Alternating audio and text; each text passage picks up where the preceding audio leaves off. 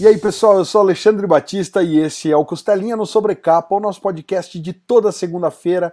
Aproveita e já dá aquele like no vídeo, se inscreve no canal se não for inscrito e clica no sininho para ativar as notificações. Você pode personalizar o seu conteúdo entre todas, algumas e nenhuma notificação. E hoje a gente tá com a sequência de mesas redondas falando de HQs nacionais, galera. A gente tá aqui tentando descobrir quais são as melhores HQs de todos os tempos no mercado nacional e a gente chama, como das outras vezes, pessoas envolvidas com o mercado editorial, que trabalham em editoras, artistas, críticos, influenciadores, gente que conhece, que gosta, que ama HQ Nacional e que vai falar um pouquinho mais das suas escolhas pra gente. Antes de eu começar chamando a galera que está aqui hoje, eu vou chamar, obviamente, meu parceiro de podcast, o mais rubro-negro de todos os membros do Ultimato do Bacon, senhor Lucas Souza. Salve, salve, Lucas. Seja bem-vindo, meu irmão. Como é que você tá, cara? Grande Alexandre, cara, prazer estar com você aqui mais uma vez para falar de quadrinho nacional. E, cara, naquele modelo que quem está acompanhando aí o Sobrecapa sabe que a gente gosta demais, modelinho de mesa redonda com uma penca de gente que sabe muito, muito de HQ nacional, falando, dando opinião e trazendo aí as melhores HQs para a galera que de repente ainda não conhece o cenário nacional começar a mergulhar com força total. Então, prazer estar aqui contigo de novo, Alexandre, para a gente ouvir esses feras falarem de HQ nacional. Fala pessoal, me chamo Breno Rafael, sou colaborador do Ultimado Bacon desde o começo do site. Já fiz muita matéria de quadrinho nacional, algumas de Marvel e hoje vocês podem acompanhar os meus textos mais na área de anime e mangás lá no site. Coleciono, coleciono quadrinhos desde os meus sete anos, então já são quase 20 anos colecionando e lendo quadrinhos. Olá, meus amigos, é um prazer estar aqui com vocês. Eu sou Franz Lima, eu escrevo no Apogeu do Abismo. Minha especialidade atualmente né, é a área de cinemas.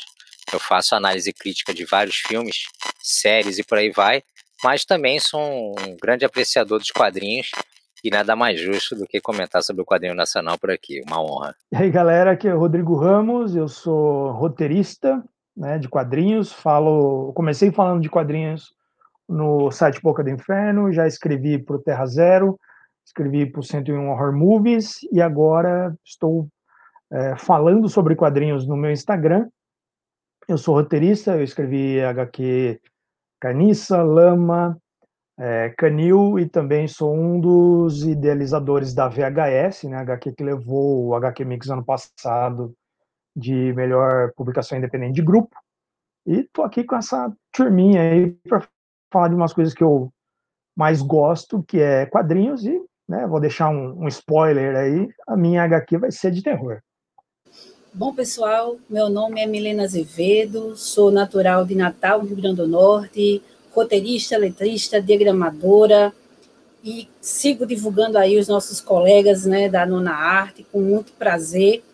Tenho um canal aqui no YouTube, uh, Milena Azevedo GHQ, que faz menção à minha antiga comic shop, Garagem Hermética Quadrinhos, e estou aí na área né, com algumas produções, é, a, uma das mais recentes foi Pepenguça, meu primeiro quadrinho que saiu por uma editora, pela Zarabatana Books, e concorri aí ao troféu HQ Mix de melhor roteirista, né, por Pepenguça. Ganhei pela segunda vez consecutiva uh, pelo Gibi de Menininha, né, o 1 e o 2, e estou concorrendo agora com Pepe também como melhor roteirista no Prêmio Ângelo Agostini. E é isso aí, a gente está é, tá aqui para somar e adoro falar sobre quadrinhos como um todo e principalmente sobre quadrinho nacional, porque tem muita coisa boa, viu? Boa noite, pessoal, tudo bem? Aqui Daniel Sachs, editor da revista Calafrio da MS Terror. Eu sou colecionador de quadrinhos desde 85, a maior parte de vocês nem era nascido. E já coleciono de tudo, eu leio de tudo, sou muito eclético com meus gostos de quadrinhos, tá? principalmente do mercado. Eu me dediquei há um tempo a ficar estudando, pesquisando quadrinhos e produzir artigos acadêmicos sobre mercado de quadrinhos. E desde 2015 assumi essas duas, dois títulos históricos da editora de arte, né, o, tanto aquela filme Terror, que era do Rodolfo Zala. Desde então publicando periodicamente, num modelo de mercado que eu gostava bastante, que era de séries periódicas, tá ok? A gente vai conversar bastante hoje ainda. Fala galera, beleza? Sou o Thiago da Fronerd, é, desde 2015 aí produzindo resenhas de quadrinhos no Instagram, é, sempre tentando trazer uma variedade bastante diversa, né, de, de obras desde nacionais, enfim, até o mainstream e coisas mais underground também. E é fácil de encontrar lá, vai lá só jogar no Afronerd. E eu vou, bom, eu não sou, eu sou apenas um entusiasta, né, dos quadrinhos, não sou roteirista, não sou editor, apesar de já ter trabalhado com, em editora em algum momento. E tô aqui para somar com esse time aí de grande, de grande conhecimento de quadrinhos. E é isso, galera. Vamos falar mais um pouco daqui a pouco. Pessoal, então, mais uma vez, sejam todos e todas muito bem-vindos e bem-vindas. A gente vai ter um papo muito bacana. Eu quero só, antes de passar a bola para a gente já começar o debate, eu quero fazer menção aqui a algumas pessoas que estariam aqui hoje com a gente. A primeira delas é a Mitita Ketani, da, da livraria Itiban, aqui é uma comic shop aqui de Curitiba, que está desde 1981. A Miti ela é uma grande entusiasta dos quadrinhos. Ela não estava muito bem uh, nesses últimos dias. Hoje ela falou que infelizmente não estava. Como a gente pretende ter outras mesas, então a gente falou não. Se você não está se sentindo muito bem, fica para a próxima. Mas a gente quer mencionar aqui que a Miti estaria aqui, Ana Keller, Germana Viana, Ana Recalde, uh, o Alessandro Garcia, do Ministério dos Quadrinhos, e Fernando Bedin, do Central HQs. A gente, infelizmente, com uma mesa grande dessa, para a gente bater um horário que todo mundo possa, é meio complicado, às vezes até inviável. Então é um pessoal que deveria estar tá aqui hoje. Talvez a gente consiga colocar eles numa próxima. A gente vai tentando, mas está aqui o nosso abraço a todos eles e elas, que a gente está lembrando de vocês por aqui. E vamos lá, Lucas, passe as regrinhas, cara, a respeito de quais HQs eles não podem citar, porque agora o jogo tá complicado, né? É, rapaz, o, a brincadeira aqui tem regras e não é bagunça, não. A ideia é você, que está assistindo a gente, que você comece realmente a pegar a dica de HQ nacional com a galera que entende muito do negócio, tá? Então, essa aqui é a nossa terceira mesa redonda. A gente já teve outras duas. E a regra é muito simples. Você tem que escolher a melhor HQ nacional para você, só que você não pode repetir o que os colegas falaram nas mesas anteriores e o que está sendo falado agora. Então, é, aqui, quem vai primeiro normalmente se dá bem. A gente teve um caso até na mesa 2 que o pessoal brincou, comentou, falou: e caramba, é, eu ia falar dessa HQ, você acabou de falar. Então a galera vem preparada com duas, três, quatro HQs aí para não ter dor de cabeça. Então, se você está assistindo a gente aí, já viu as mesas anteriores, Pega o teu caderninho aí, abre o teu Word, seja lá o que você usa, porque a brincadeira vai começar. Então, para todo mundo que está aí assistindo, já foram citadas Morro da Favela, do André Diniz, o Quilombo Orunhaê, também do André Diniz, Histórias Gerais, do Wellington Serbeck e Flávio Colim, Lampião, era o cavalo do tempo atrás da besta da vida, do Antônio Clevison, Angola Janga, do Marcelo de Salete, La Dançarina, do Lilo Parra, Yeshua Absoluto, do Laudo Ferreira, Irmãos Green em quadrinhos, de vários autores, cada um faz uma historinha dos Irmãos Green. Cangaceiros, Homens de Couro, do Wilson Vieira. Jaguareté e o Fim do Mundo, uma história do Sidomar de Castro e Rubens Cordeiro, que foi publicada na Mestres do Terror número 34. Todo Bob Cuspe, do Angeli. Dois Irmãos, do Fábio Moon e Gabriel Bá, baseado no romance do Milton Ratum, e Beco do Rosário, da Ana Recalde. Então tá aí, galera, essa é... Da Ana Recalde não, perdão, da Ana Keller. Então tá aí, essa é a lista, vamos abrir aqui pra galera. Em geral, a gente deixa aí primeiro quem levantou a mão, ali em off o Franz já tinha levantado a mão, então Franz, Diga lá, qual é a tua escolha? Então, meus amigos, eu vou falar sobre um. É um, é um quadrinho, na verdade, é quase uma fotonovela da, daquele padrão antigo.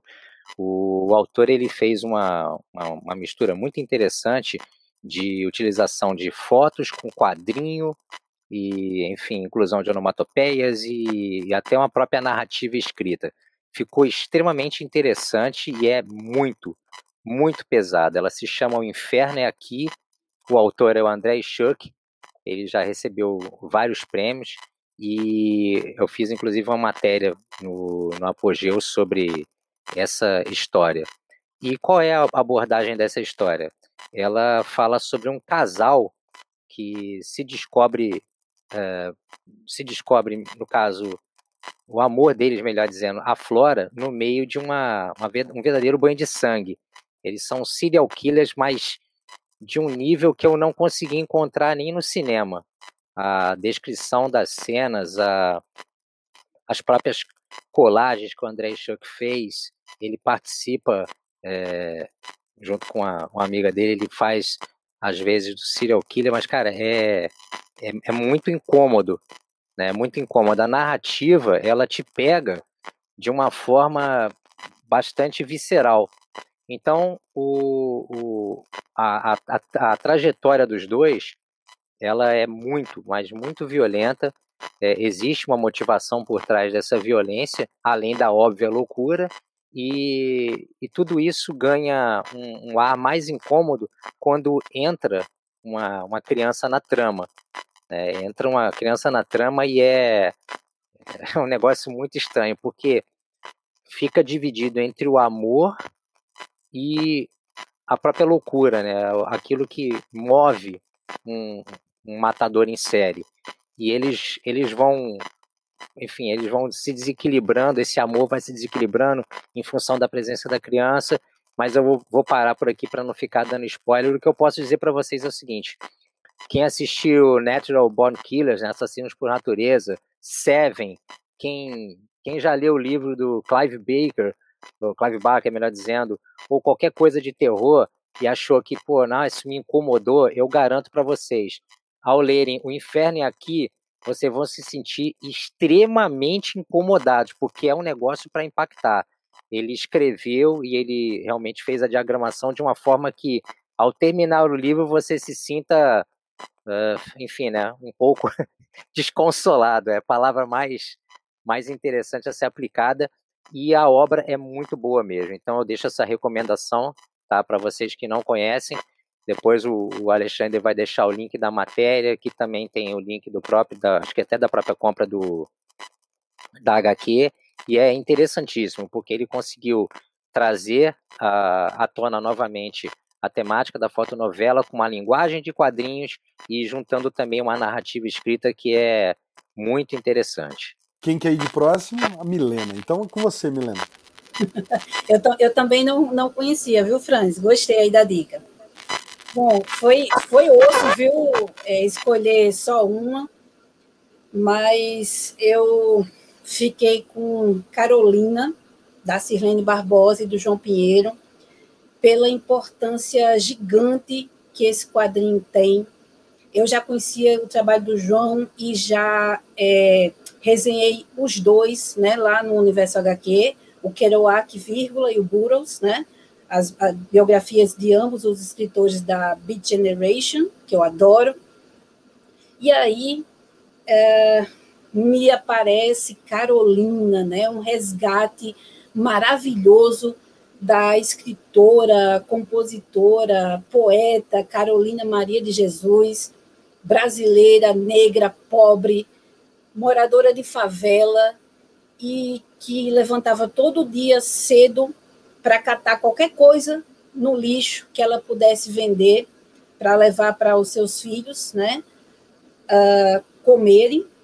E ela catava também papel, lápis, toquinho de lápis, o que, o que ela pudesse para chegar à noite e escrever seus versos, sua prosa, né, uh, suas músicas.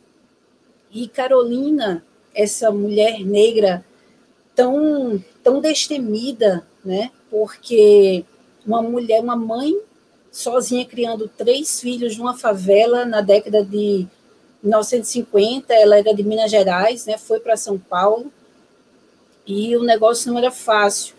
E você sabendo que, que assim, você ali naquele, sabe quando você sabe que você não pertence a um lugar, é o que o, a Sirlene Barbosa e o João Pinheiro mostram aqui da Carolina, né? Ela está na favela, mas ela sabe que ela não pertence à favela.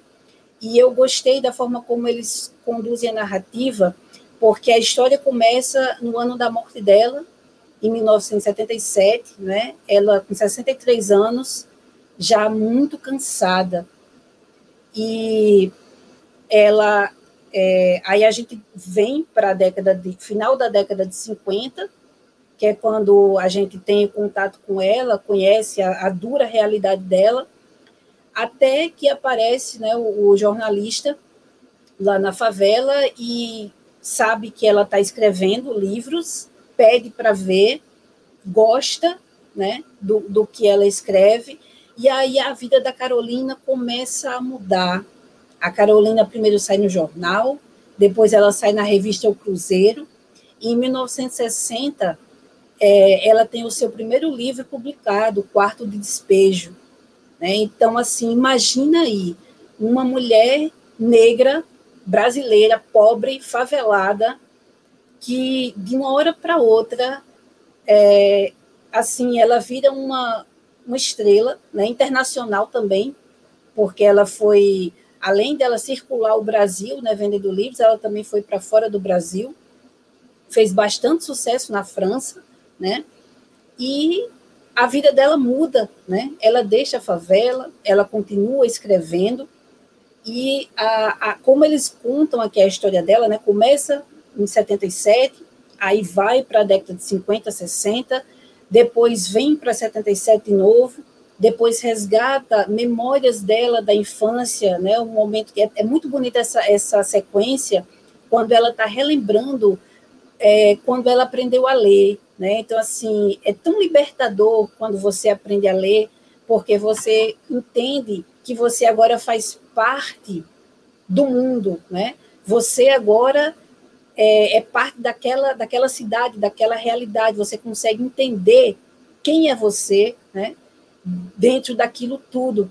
E, ao mesmo tempo em que ela tem essa liberdade, que ela lê farmácia, lê o nome da escola tal, é, quando ela chega em casa, ela precisa parar de estudar porque ela precisa ajudar a mãe, né? Ela, eles precisam, ela vem uma família pobre, né? Eles precisam ganhar dinheiro é, e aquela coisa. É, me, mas mesmo ela tendo os seus estudos interrompidos, ela sempre gostou muito de livros, né? Então assim, sabe aquela pérola no meio sabe, do lixo, assim, e é, é, muito bonito esse resgate, essa autoestima dela, né? Aí tem, também tem a confusão com as pessoas da favela, que não gostaram uh, de ser retratadas ali no, no livro e tal, que tinham certas rixas com ela, né? Mas é, a forma como a Sirlene Barbosa e o João Pinheiro, eles é, trouxeram para hoje, né? A história da, da Carolina Maria de Jesus foi muito bonita, foi muito tocante, e eles ganharam lá o prêmio, o prêmio especial do Festival de Anguleme, né, em 2019. Acho que só Carolina e o, e o, o só, né, o Sirlene Barbosa com, com João Pinheiro, Carolina e o Marcelo Quintanilha que ganharam esse prêmio, né, que é extremamente cobiçado. Então, assim, a, a gente está falando de uma roteirista mulher, né, que resgatou o trabalho de uma escritora mulher negra pobre, sabe? Então, assim, por isso eu resolvi falar desse quadrinho.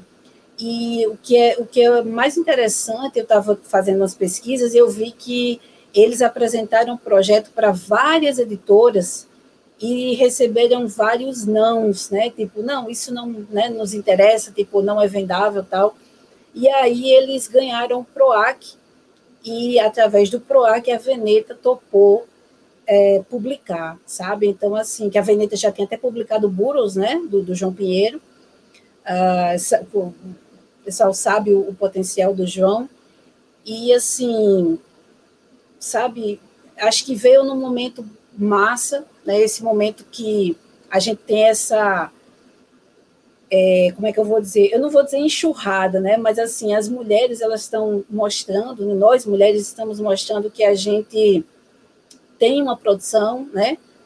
Somos roteiristas, somos desenhistas, quadrinistas, coloristas, arte finalistas, uh, e sabe um quadrinho com essa com essa abordagem uh, e que também, digamos assim, foi uma vedete, né? Fora do, do país acho que merece ser, ser citado como um dos melhores quadrinhos nacionais de todos os tempos.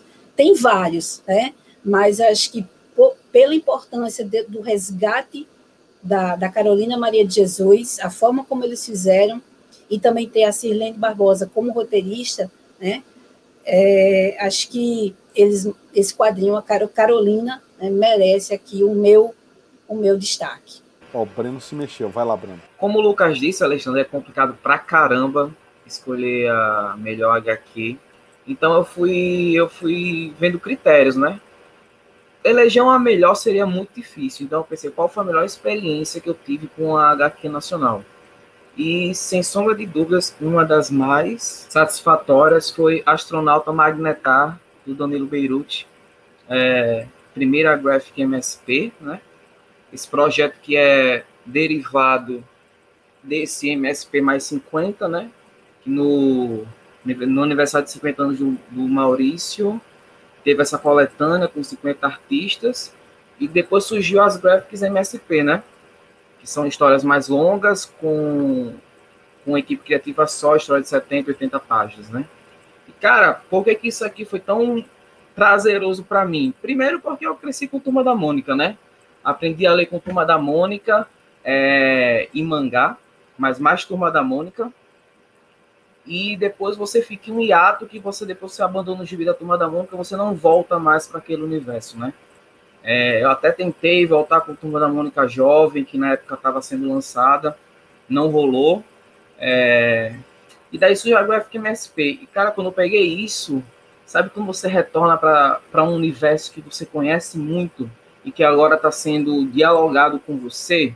Uma história madura, uma história sensível, uma história que trata de solidão, do meu personagem favorito, que é o astronauta Pereira.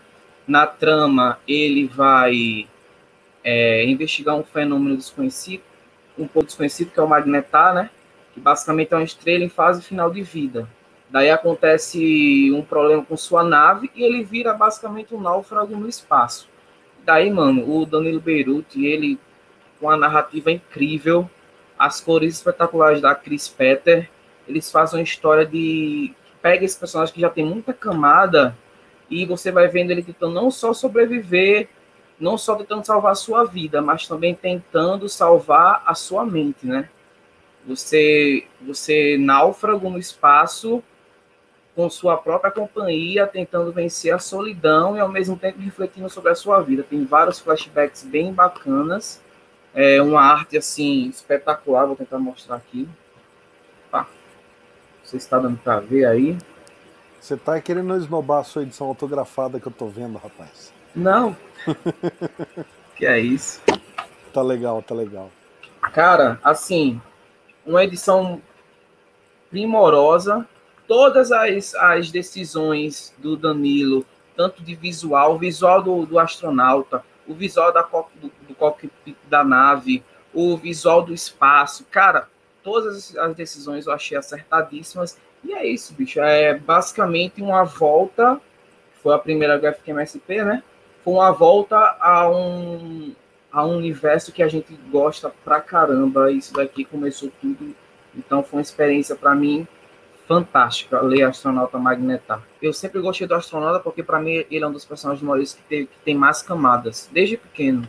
Ele é solitário, ele é sozinho, ele vive longe da família, ele vive longe dos amigos, ele deixou um amor na terra por causa do seu trabalho, enfim todas essas camadas o Danilo explora nessa, nessa série, mano.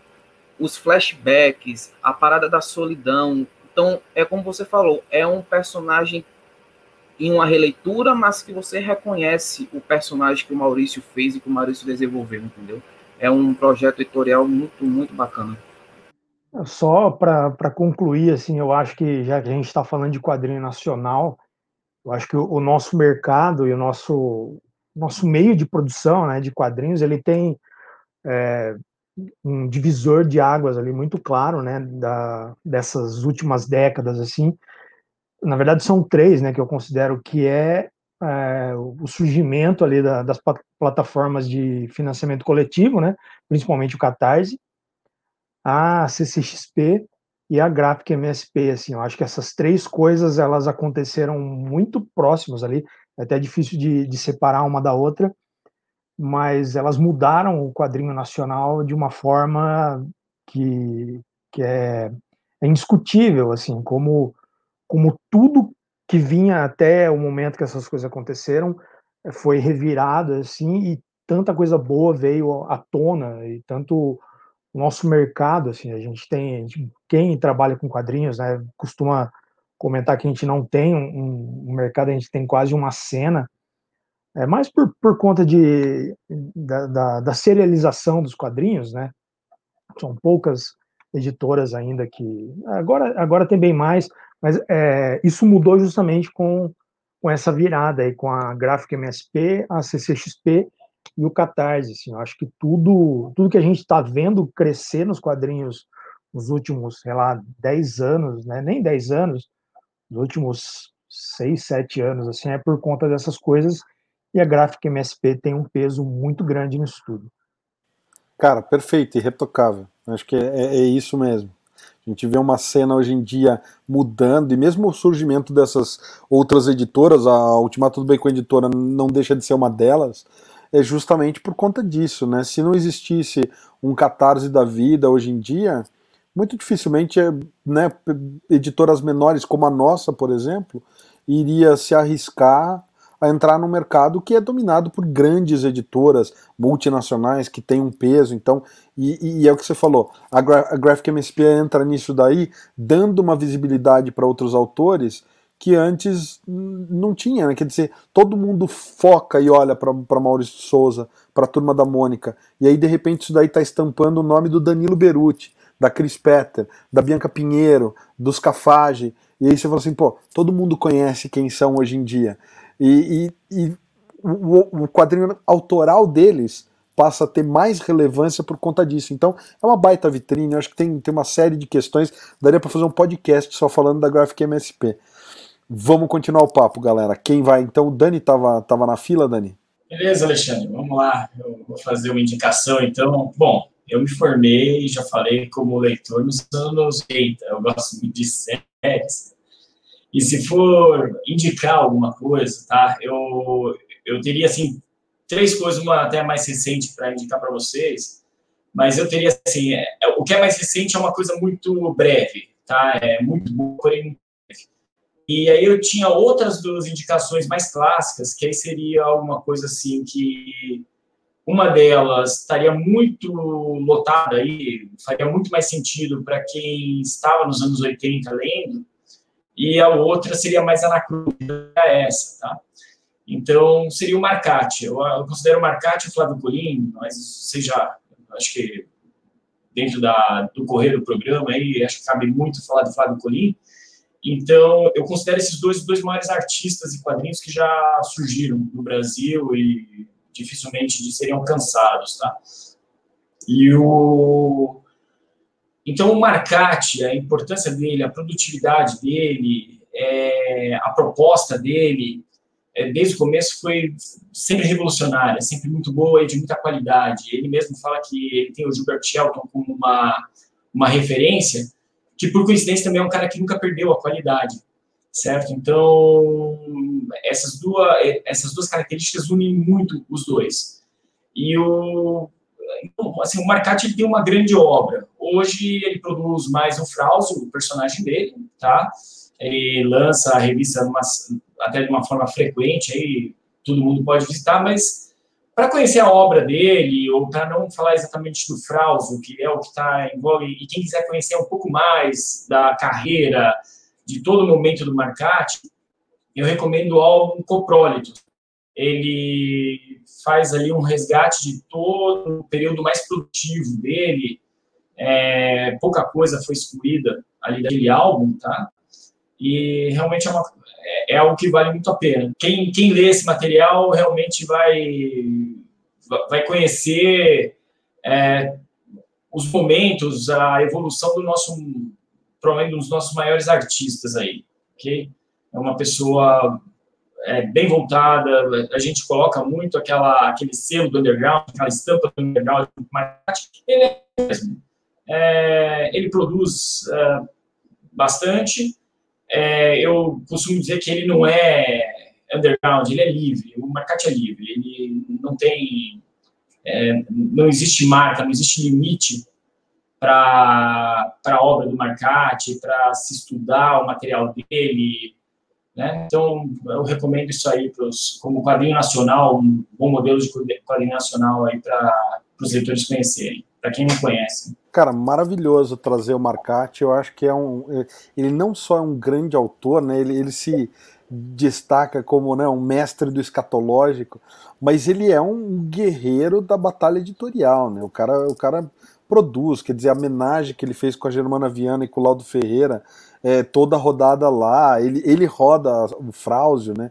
Então, assim, é, é um cara que, é que você falou, não dá para chamar de underground ele é um, é um mestre mesmo, cara. Ele é, ele é, acho que é uma aula de quadrinho desde a concepção até o final na gráfica. Então, muito bem citado. Então, é, vamos, vamos ali, né? Detalhe que ele é a gráfica dele, né? Ele, ele sempre imprimiu o material dele.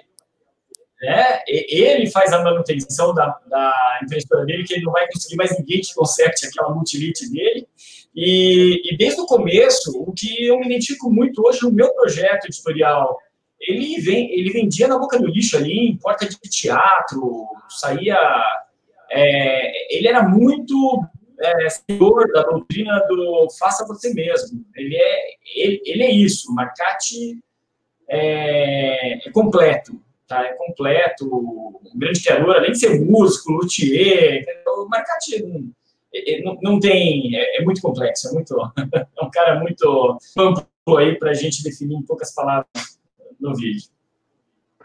Não, eu tava falando que o Marcati é punk rock, cara. Do it yourself e do seu jeito, né? É um cara apaixonado. E ele tem a, a mesa mais incrível da, das feiras, assim, porque ele tudo ele tem uma traquitana que ele fez, assim, ele expõe o gibi num negócio que ele montou, ele coloca ele pendura as coisas num negócio que ele fez, que ele inventou. É o MacGyver dos quadrinhos. Genial, genial. Maravilhoso. Agora, Tiago, falta você, meu querido. O espaço é todo teu. Falta eu e o Rodrigo, mas aí vai eu então. Não, perdão, verdade. Pô, o Rodrigo tá. É porque o Rodrigo tá comentando. Então eu já tirei o Rodrigo. O Rodrigo tá se metendo, né? ah, é o, Rodrigo, o Rodrigo já deu um spoiler que ele vai falar um quadrinho de terror, de então terror. já nem tenho medo de, de, de, deixar o meu por último, se fosse o caso, porque eu sei que ele não vai falar o meu. Perfeito. Não, mas já, não, mas que, eu vou, já, já que eu, vou... já te elegi, é contigo. Sim, que isso, eu falo, pode deixar que eu falo agora.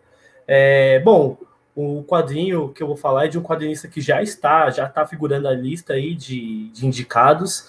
É, na verdade, tem vários quadrinhos que dá para se eleger como melhores, é bem difícil selecionar um.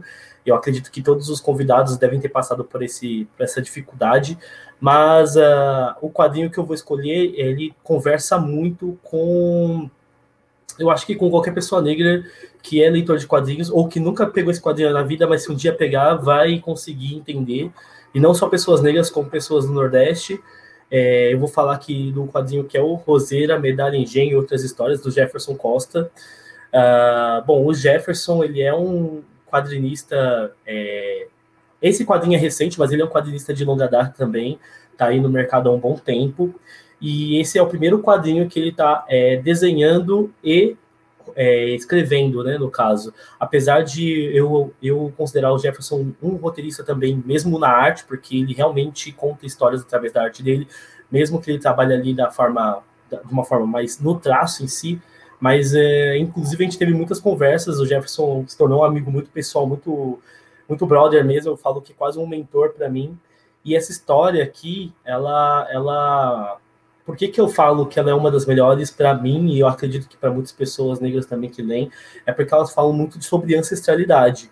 É, eu tive uma conversa muito longa com o Jefferson a respeito disso, antes de ele publicar uh, Roseira Medalha Engenho, e o que acontece é o quê? A, nós negros não temos relato de, de, qual, de qual origem nós viemos, sabe? De onde viemos, qual país da África é, eu vim, é, minha família se originou, sabe? A gente não tem esses documentos, a gente não tem esse privilégio de entender de onde viemos. E uh, essa busca de, pela, pela, ancestralidade é uma coisa muito importante, inclusive tem sido tema é, dentro dos movimentos é, de entender, e, e, é muito difícil mesmo de conseguir, não tá, tecnicamente não há como, porque não há documento para tal. E o Jefferson ele conta uma história muito bonita através das gerações da, da própria família aqui, é, onde ele mistura bastante coisa é, do Brasil em si, da cultura brasileira. Ele, ao mesmo tempo, está contando relatos pessoais, contando a história dos pais e dos avós, contando a história do sertão, é, como é a vida no sertão e, e, todos os seus percalços, e também coisas boas, porque não é só de coisas ruins, obviamente. E, e isso aqui é um, uma poesia em quadrinhos, com certeza. É, eu acho que todo mundo já deve ter, pelo menos, visto. Ele ganhou aí o prêmio, se eu não me engano, o HQ Mix. Ele ganhou o HQ Mix em duas categorias que é melhor edição especial e melhor desenhista, mas também é que o, o de roteiro estava realmente uma concorrência bem forte, todos os quadrinhos que estavam concorrendo mereciam praticamente, e enfim, provavelmente ainda poderia ganhar até outras premiações.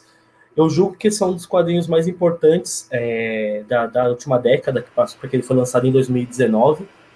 E, enfim, eu não sei, eu poderia ficar falando desse quadrinho pra caramba, porque realmente eu tenho uma admiração muito grande pelo Jefferson, pelo trabalho que ele desenvolve.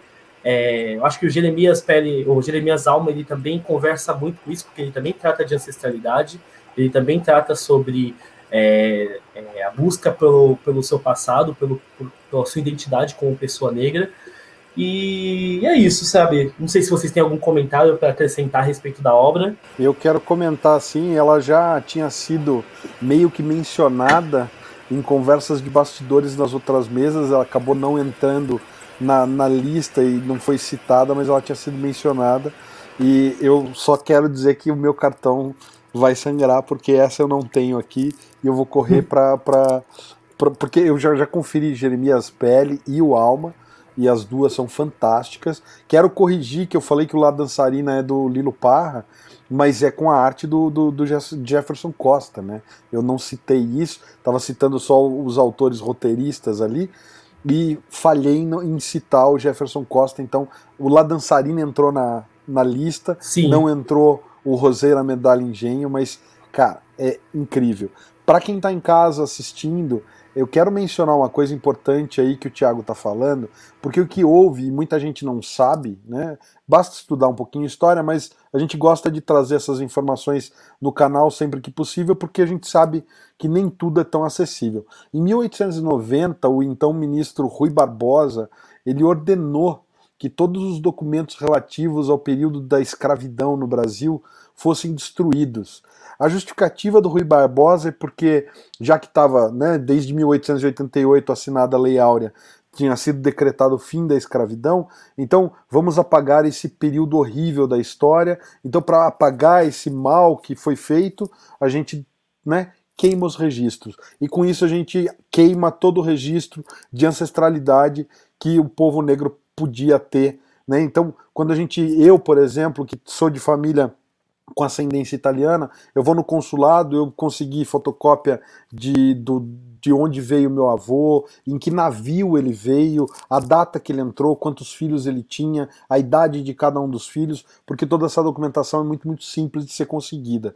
E, infelizmente, a, a nação negra dentro do Brasil não tem nada de registro, porque foi ordenado que fosse queimado e excluído da história, porque ah, a gente está envergonhado com o mal que a gente fez. Então, enfim, não vou entrar nesse debate de novo, é um debate que daria mais um podcast gigante, mas só reforçando aí tudo que o Thiago falou. Thiago, ótimo HQ, cara. Eu vou, daria, tô, tá, tá na fila. daria com certeza um podcast, daria para usar inclusive vários quadrinhos como referência para trabalhar a história e para trabalhar esse tema, né, nós temos tanto o Marcelo de Salete aí com, com vários quadrinhos também históricos e, enfim, também tem, acho que o trabalho da Carolina que a Milena indicou, por mais que não esteja diretamente linkado com a ancestralidade, ele está linkado com o, a vivência no, do negro no Brasil, né, e isso é muito importante. Eu acho que cada vez mais é, tem surgido obras de autores negros que estão é, recontando a história, vamos dizer assim é, reconstruindo o que lhe foi apagado. e dá para se fazer já aos poucos uma, uma linha cronológica muito boa através dos quadrinhos com vários autores. E vocês percebem que dá para perceber que, por mais que sejam autores diferentes, todos estão contando a, a uma mesma história e que é muito importante para resgate mesmo. A própria. Eu vou citar outro quadrinho, mas não vou mostrar, que é a própria. Então, o nome do quadrinho é o Indivisível da Marília Mars que também faz um resgate incrível é, de uma coisa que eu, como paulistano, como paulista, não, não sabia, é, que é que o bairro da Liberdade ele, ele, era um bairro preto, né? Então, ela fez esse trabalho incrível em quadrinho, que era o TCC dela, acho que do curso dela de arquitetura e urbanismo, e ela traz essa história à tona, e, sabe? É um, e é uma coisa muito importante para nós porque eu não vou citar muita coisa, porque o quadrinho ele conta em detalhes isso, eu acho muito importante quem quiser vá atrás, ela ainda tá tá saindo acho que agora pela Conrad em versão digital e provavelmente vai sair em versão física novamente. E dá para comprar, e tá baratinho também. Enfim, mas é o que eu falei, é, é cada vez mais a gente está conseguindo reconstruir essa história e contar novas histórias também, porque a gente também aos poucos tem que lembrar que nossa história não é só sobre a dor, a gente também tem muita alegria, a gente trouxe muita alegria, a, e a nossa ancestralidade, ela também tem que trazer todo esse sentimento positivo também para frente. Quase que a, que a gente batia aí, viu, Tiago? Porque um dos que eu separei aqui foi Jeremias Pele, né? Que realmente me tocou bastante, e eu li agora com olhos de roteirista mesmo, fazendo anotações, e o roteiro do Calça é fantástico, fantástico, né? E o que eu quero comentar do Rosa Medalha Engenho, ele estava na minha lista de melhores, né, do, do ano 2019, né, que a gente diz ano passado, mas é 2020, mas referente a 2019. Uh, ah, e assim, a coragem do Jefferson, porque o Rodrigo mostrou aí a Dama do Martinelli, que é fantástico, o roteiro da Marcela Godoy e a arte do Jefferson, né, do Jefferson Costa. Ele tinha feito lá dançarina também como desenhista, né, o Lilo Parra. E aí ele vem com um trabalho de fôlego, se mostrando um quadrinista assim de primeira, né? E de primeira você acertar e comover e sabe e, e, e, ele foi muito ousado, né? Primeiro que coloca sotaque, ele coloca sotaque na revista, né? Ele resgata a ancestralidade, ele brinca muito com aquela questão do, do mosaico, do fuxico, né, desses paninhos, essas coisas que eh, são muito do Nordeste, sabe? Então, assim, eu acho que o, o Jefferson Costa merece um, um baita de, um, de uma saudação, né? Ele e o Marcelo de Salete, que o que Marcelo de Salete vem fazendo aí não é brincadeira, não. Uma coisa que me marcou muito também na leitura foi a exploração de nuances da vivência no interior do Nordeste, né? Minha mãe é minha família é dividida em três interiores do Rio Grande do Norte e eu cresci em um deles. Então, assim, cara, toda a questão paisagem da chuva, a questão da seca, é, a, a, sabedoria dos idosos, a questão de honra, tudo que o Jefferson retrata nesse álbum, dessa vivência de, de interior do Nordeste me tocou bastante, de verdade mesmo. É um álbum realmente que vale a pena ser citado sempre. Senhor Rodrigo Ramos, falta o senhor. Vamos falar de terror então. Eu acho que não, não dá para falar né, de melhores quadrinhos nacionais assim sem sem colocar o terror no balaio. Assim, a gente tem uma tradição muito grande dentro do, do gênero, né? Lá dos anos 60, dos anos 70, material aí que o, o Daniel continua, né, de maneira muito louvável, assim, inclusive agora trazendo novos artistas.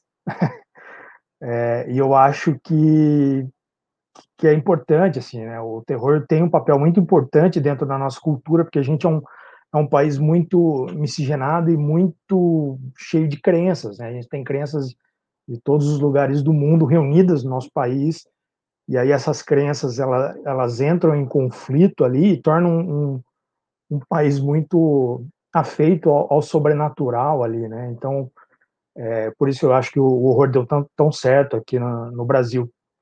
E eu trouxe uma HQ que traz essa essa tradição, né? Ela atualiza essa tradição É, e é curioso, estava pensando aqui antes de começar a falar, como ela faz uma outra, é, uma outra relação com a nossa tradição de quadrinhos de terror, né? Porque a gente teve ali nos anos 60, 70, o Luquete, né, que era um cara que trabalhava com cinema, literatura e, e terror, e acabou fazendo adaptações dos seus próprios roteiros ali que ele fez pro pro Mojica, ele fez quadrinhos com esses roteiros, e aí é, eu trouxe aqui, deixa eu pegar, o Lavagem do, do Chico, né, que é um HQ que saiu pela Mino em 2015, que é uma HQ que ele lançou inicialmente como um curta-metragem em 2011, e aí depois, né, ela tem, ela tem um outro contexto ali, e aí depois ele adaptou isso pros quadrinhos em 2015, e agora, acho que ano passado, ou no ano 2019 ou 2020, se eu não me engano, 2020, eu acho, o Denison Ramalho, né, que é um diretor de, de cinema aí que fez o Morto Não Fala mais recentemente, e trabalhou com o Mojica no Encarnação do Demônio, comprou os direitos do Lavagem para levar para o cinema num, num longa-metragem. Eu estou bem curioso para ver o que, que ele vai fazer, né? Porque o Denison é um cara que eu, eu gosto muito, acompanho o trabalho, eu, eu gosto da, da visceralidade que ele coloca no, no, cinema dele, a brutalidade, assim, e muito da brasilidade, né? Embora sejam temas muito violentos e muito obscuros, eles são temas muito brasileiros e o Lavagem é uma HQ de terror muito brasileira, né? Ela fala sobre um casal, é, o marido ele é um, um, cara muito alheio, né? Ausente, e ele só fica ali com, com os porcos que, ele, que eles criam, enquanto a esposa, né? Uma moça jovem e bonita, ela começa a ter um relacionamento secreto com o cara que cuida da balsa, e eles moram num, num manguezal assim isolado que quando a maré sobe, fica só eles, né, separados ali da, do Brasil, né, como se fosse um, um, um cantinho ali onde eles ficam presos, isolados até a manhã seguinte, quando a, a maré baixa. E numa noite ali, eles estão em casa, naquele, naquele clima de, de um casal muito complicado ali, que não, que não tem mais nada a ver um com o outro é, a maré subiu, eles estão isolados ali, e de repente toca, né, batem na porta e é um, um pastor. E aí a história toda se desenrola. É uma HQ muito curta, eu acho ela. O único problema que ela tem é que ela é muito curta, mas eu gosto também, embora seja, seja curta, que ela dá muito espaço para que você trabalhe a HQ dentro da sua própria mente, assim, né? A sua própria leitura vai complementar essa, essa história. É, e eu, como, como roteirista de quadrinhos, assim, toda vez que eu estou escrevendo uma história, eu deixo essa HQ do lado ali, porque é a maneira como o Chico conta uma história em poucas páginas, né? Como a, gente trabalha com quadrinho independente, então normalmente tem essa restrição de páginas. Né, como ele conta uma história complexa em poucas páginas, com poucos quadros e poucos diálogos, assim, é, talvez isso não agrade todo mundo, né? Porque ela deixa muita coisa subentendida, muito, o final é em aberto, muita coisa ali você não sabe exatamente como interpretar, então isso talvez desagrade alguns leitores, mas eu gosto muito desse aspecto é, aberto e, e que convida o leitor a interpretar e complementar algumas coisas ali. E a arte do Chico é incrível, cara. Ela, ele tem um, um traço muito lindo e muito particular, assim, né? E, e, é legal como a narrativa dele, ela é, ela veio de um, de um curta, né? Então ele já começa com, com quadros bem widescreen, assim, bem cinematográfico. Aos poucos aquilo vai se, as paredes desses quadros vão se desmanchando e todas as cenas acabam se misturando ali. Ela vira uma coisa bem regrada ali e aos poucos ela vai ficando mais orgânica conforme o caos ali, né, e o terror psicológico vai se instaurando.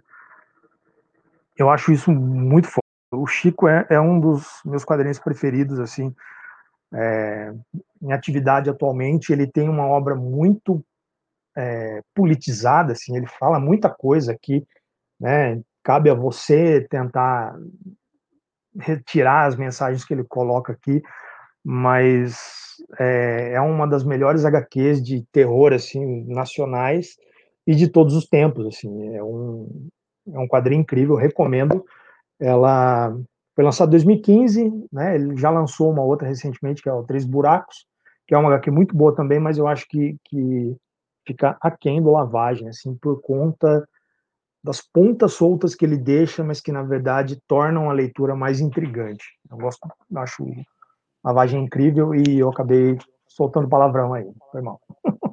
Quero aproveitar e convidar a galera que está em casa para ler a, a crítica do Lucas. O Lucas fez uma resenha, o Lavagem também tá, tá ali. Eu tava com Lavagem na minha lista. Se caso não tivesse. Se alguém tivesse comentado de Roseira Medalha Engenho, eu já estava com Lavagem na minha lista também, porque eu acho essa HQ sensacional. Ela foi uma das primeiras HQs que eu comprei é, na mão do autor de autor em evento, porque eu comprei quando ele lançou ela, era o, a Comic Fest, ainda existia aqui em São Paulo, e, e eu fiquei impressionado, porque eu não conhecia o Chico, foi, foi quando eu estava começando a, a me interessar pelo quadrinho nacional, de começar a adquirir mesmo, de visitar os atores das mesas, conversar com eles. E aí, quando eu vi o autógrafo do Chico, que na verdade não é um autógrafo, é quase um sketch praticamente, Aí eu fiquei impressionado. E depois, quando eu fui ler a, a obra, foi o impacto ainda maior, porque eu não estava esperando aquilo e eu fiquei é, caçando todas as obras que o Chico tivesse produzido. Na época, ele já tinha produzido o azul, é, ai, o azul diferente do céu. E eu não, mas não estava ainda disponível. Depois a Mino republicou, eu consegui. Enfim, mas ele é um artista incrível, adoro o Chico de verdade. É, e a lavagem realmente, eu acho que é o, é o, dos trabalhos que eu li do Chico, esse é o melhor. Então, quando o Alexandre me chamou para participar da mesa redonda, eu, ia, eu iria participar na mesa redonda passada, e o meu escolhido seria o Lavagem do Chico.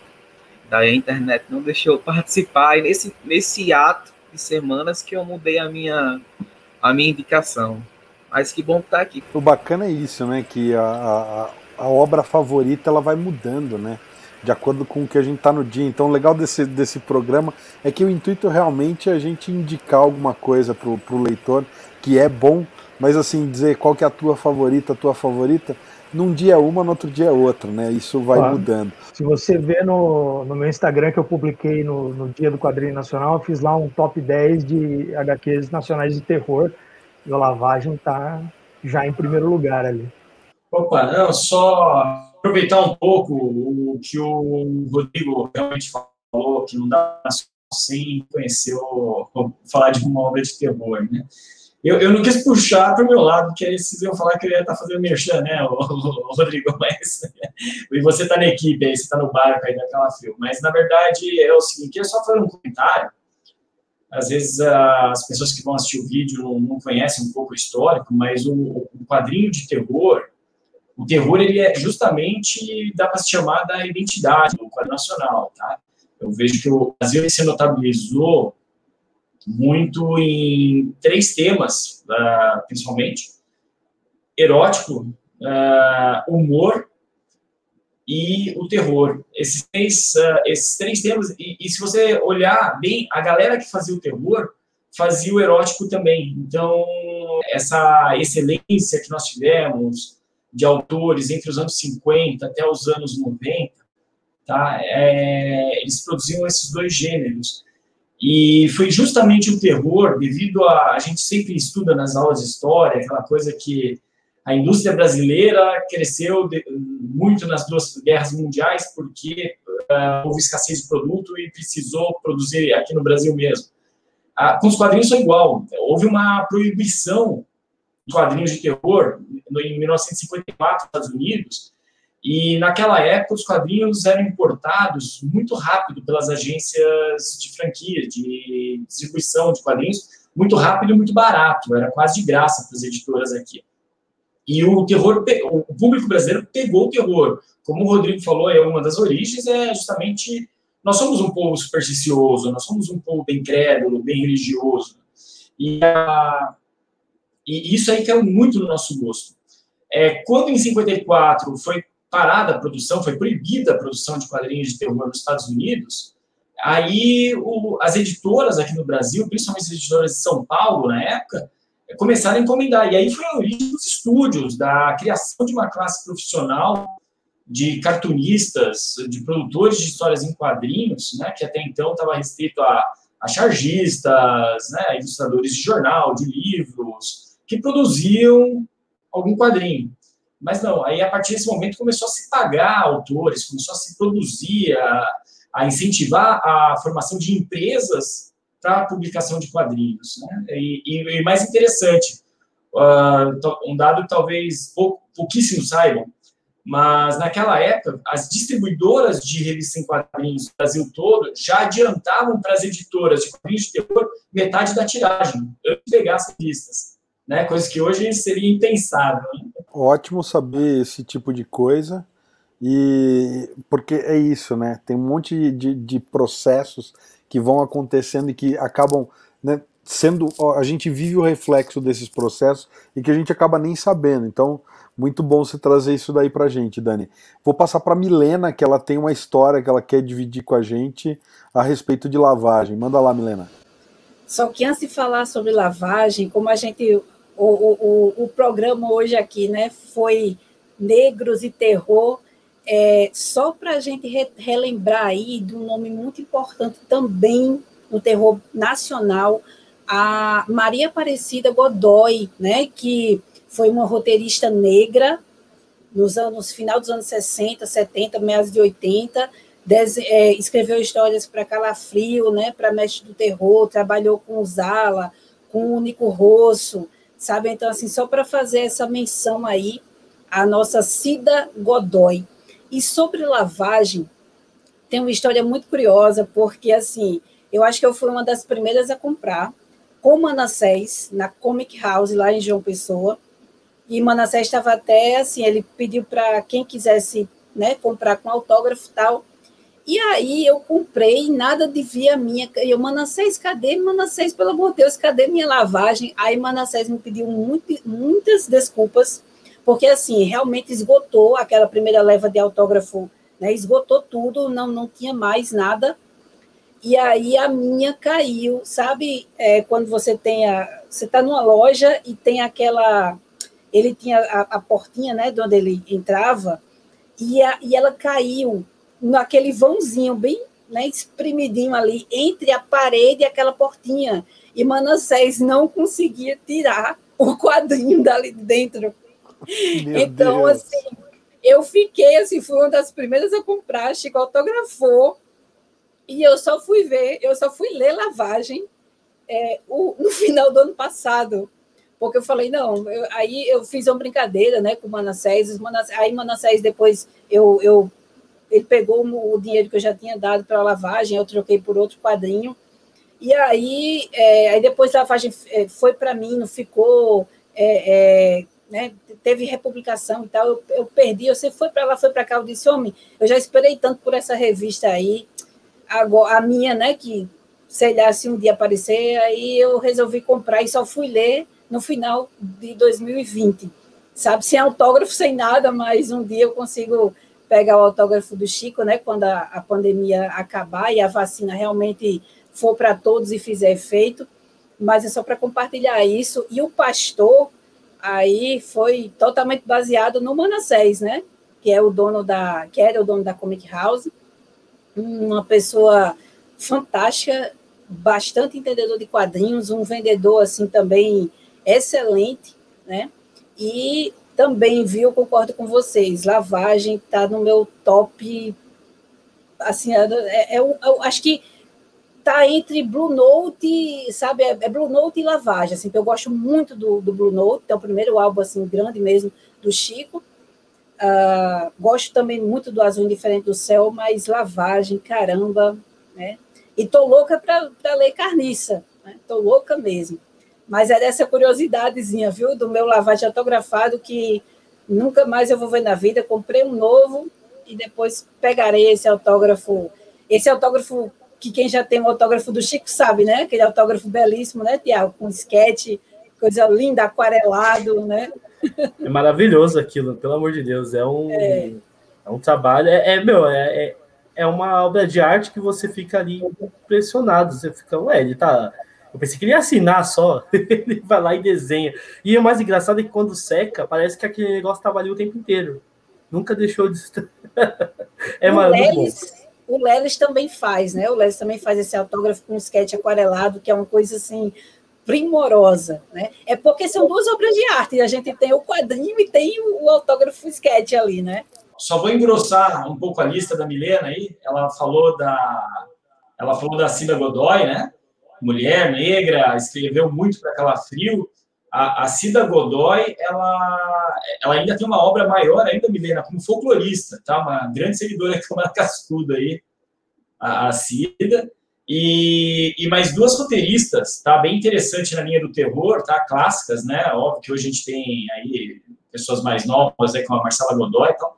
Mas tem a Helena Fonseca, que fez a série Drácula, e tem também é, o Francisco Armon, né, da, da Garra Cinzenta, que alguns classificam como terror, outros classificam como super-herói. Eu já acho que é policial, tá? Mas ela, é, o Francisco era uma mulher, tá? então ela, ela assinava como homem para evitar preconceitos. Isso na década de 30, né? Era, era Helena, Helena Ferraz, né? Gente, eu vou aproveitar aqui, então eu vou agradecer cada um de vocês pelo tempo que vocês dispuseram hoje de estar conversando com a gente. Foi muito gostosa a mesa. Eu acho uma pena que o Lucas teve que se ausentar. O Franz também teve que sair no meio da, do, do bate-papo. Então, agradecendo aos dois que não estão aí, mas agradecer vocês aí é, por, por, todo esse papo, aprendi demais e é o que eu falei, meu cartão de crédito aqui vai vai sangrar esse mês de novo, porque foi tá sendo uma, uma, uma fileira de, de podcasts que só tá dando. Mas é um bom prejuízo, né? Ele vem com, com coisas boas de ler. Eu tô com uma pilha que tá cada dia crescendo aqui, e é bom porque daí a gente vai conhecendo coisa que eu achava que eu conhecia muito do quadrinho nacional, e na verdade a gente tá só tirando a casquinha. Então, obrigado a cada um de vocês. Vou abrir aqui um, um espacinho para vocês fazerem os agradecimentos de vocês. Breno. Obrigado, Alexandre. Quem quiser acompanhar os meus textos, está tudo lá no Timado do Bacon, tem muito review, tem muita matéria e estou à disposição aí, Alexandre. Obrigado mesmo. A gente que agradece. Rodrigo? Galera, muito obrigado aí pelo convite de novo. Eu sempre adoro bater um papo com vocês, ainda mais falando de quadrinhos e quadrinhos de terror, né? Que eu sempre vou, acabar trazendo, puxando a, a sardinha para o meu lado aí. É, valeu. Quem quiser me acompanhar, segue lá no, no Instagram, que é Rodrigo Ramos HQ. Eu estou começando a produzir alguns conteúdos ali, uns top. Eu sempre posto ali o que eu li, o que eu assisti. Eu faço algumas resenhas rápidas ali no Instagram. E quem quiser, segue por lá para a gente bater um papo. E aí tem todas as informações de contato ali, para o site, para a lojinha, tudo lá no Instagram. Valeu, galera. Precisando aí, mas quiser bater papo de novo, é só chamar que é sempre um prazer. Obrigadão mesmo. Eu que agradeço, cara, e quero aproveitar e convidar a galera. Tem o nosso papo com o Rodrigo. Naquela época a gente ainda não tinha em vídeo, mas está lá no Ultimato do Bacon, papo do Rodrigo e, do Marcel Bartolo também, falando das HQs de, da dupla, né? E eu, particularmente, a gente não fala muito na época, acho que ainda não tinha sido lançada, mas eu quero puxar a brasa para VHS, que é um baita de um projeto editorial, é sensacional. Confiram a VHS cara, é, é, fantástico, da concepção artística da capa, da, da, do sleevezinho, até as histórias, obviamente que o conteúdo é importantíssimo também, mas fica aí a dica para vocês, não, não tô pondo na lista ainda, eu ainda não, não falei qual é a minha favorita, mas aproveitar para dar essa diquinha no final do podcast. Milena, agora contigo, quero te agradecer mais uma vez a presença. Olha, muito obrigada, Alexandre, por ter me convidado, né? Eu não pude atender ao pedido da semana passada, mas chegamos aqui nesse né, nessa, digamos assim, edição, né? E deixa eu também dar um salve aí para o Rodrigo, porque VHS foi, caramba, que projeto gráfico maravilhoso e contar aí com meus conterrâneos, com o Leander Moura, com a Cristal Moura também, né? E votei, viu? Votei no VHS, no HQ Mix, votei agora também no, no troféu Ângelo Agostini. Espero que a gente consiga levar mais um prêmio, né? Olha, é, quem quiser ver aí uma das coisas que eu estou fazendo, eu, eu, eu, sempre eu sou mil e uma utilidades, né? Eu estou fazendo um game agora, One for Sorrow, é, é um game de mistério com uma pegada muito forte de Edgar Allan Poe, se passa aqui em Natal, e não posso dizer mais nada, né? Vai sair, acho que até o final do ano a gente consegue fazer ele todo bonitinho, redondinho, é pelo estúdio Kraken, daqui de Natal. E estou uh, no Twitter, arroba Milena Azevedo, tudo junto. E se vocês quiserem comprar aí alguns dos meus trabalhos, né, tem a lojinha da Milena, que é lojinhadamilena.lojaintegrada.com.br, certo? E o meu canal do YouTube, né, que é Milena Azevedo GHQ, tudo junto, certo? Beijo aí para todos. Milena, obrigado mais uma vez. Eu quero lembrar a galera, tem review de Gibi de Menininha lá no Ultimato do Bacon também. A Milena faz parte do time que te, traz as histórias do Gibi de Menininha 1 e 2, então confere lá, galera. Quero agradecer o Daniel Sachs também. Vou deixar você falar, Dani, mas é porque eu todo podcast que a gente faz ou fala de terror, eu tô mandando um salve, tô mandando um abraço, falo, pô, mandar um abraço pro Daniel Sachs, editor da revista Calafrio e Mestres do Terror. Finalmente você tá aqui com a gente, então obrigado mais uma vez, cara. Valeu, Alexandre, eu sempre me sinto abraçado aí, cara. E quando eu tô em Curitiba, a gente se encontrou várias vezes, né? A gente precisa marcar cada, cada três semanas eu tô aí na cidade, a gente precisa marcar se ver de novo.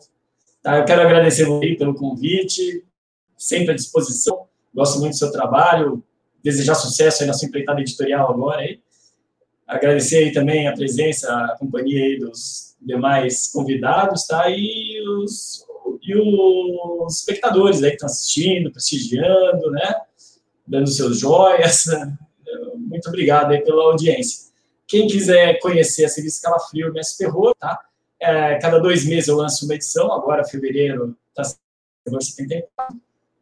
Tá? Tem diversos autores nacionais ali, fora matéria, sessão de correio, uma homenagem ao que foi antes as revistas e o mercado em si, tá ok? É só procurar, pode mandar um contato ali, revistacalafrio.gmail.com ou a própria página do Facebook das revistas, Calafrio e Mestre do Terror tá? Vai ser um prazer aí atender a todos. E toda terça-feira, tá? No canal Milhas e Milhas, às 21 horas, tem o TV Calafrio, uh, onde eu e o apresentador Cássio Witt estamos ali na, no chat com os, com os espectadores e Vou passar agora a bola então para o Tiago. Tiago, mais uma vez, seja muito bem-vindo aqui.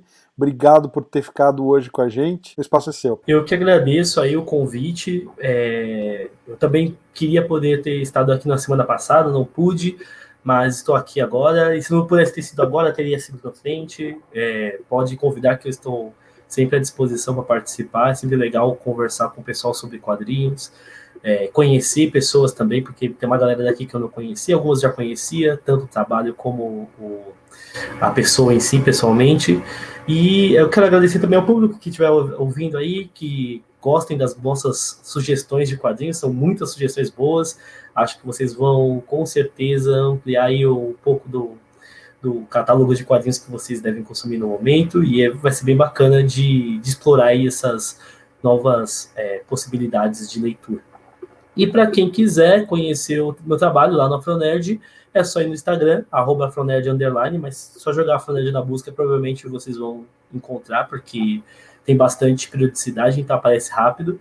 Estou feliz por isso. Esse mês agora de fevereiro, o Afronerd faz cinco anos, então é um mês bem, bem, bem emblemático para mim. E esse ano tem bastante novidade que vai surgir. Eu não posso falar muita coisa agora, mas com certeza vocês vão encontrar bastante resenha de quadrinho nacional, independente e de editora. E estou sempre à disposição para bater um papo, para quem quiser. Tá lá, é só chamar no direct, nos comentários.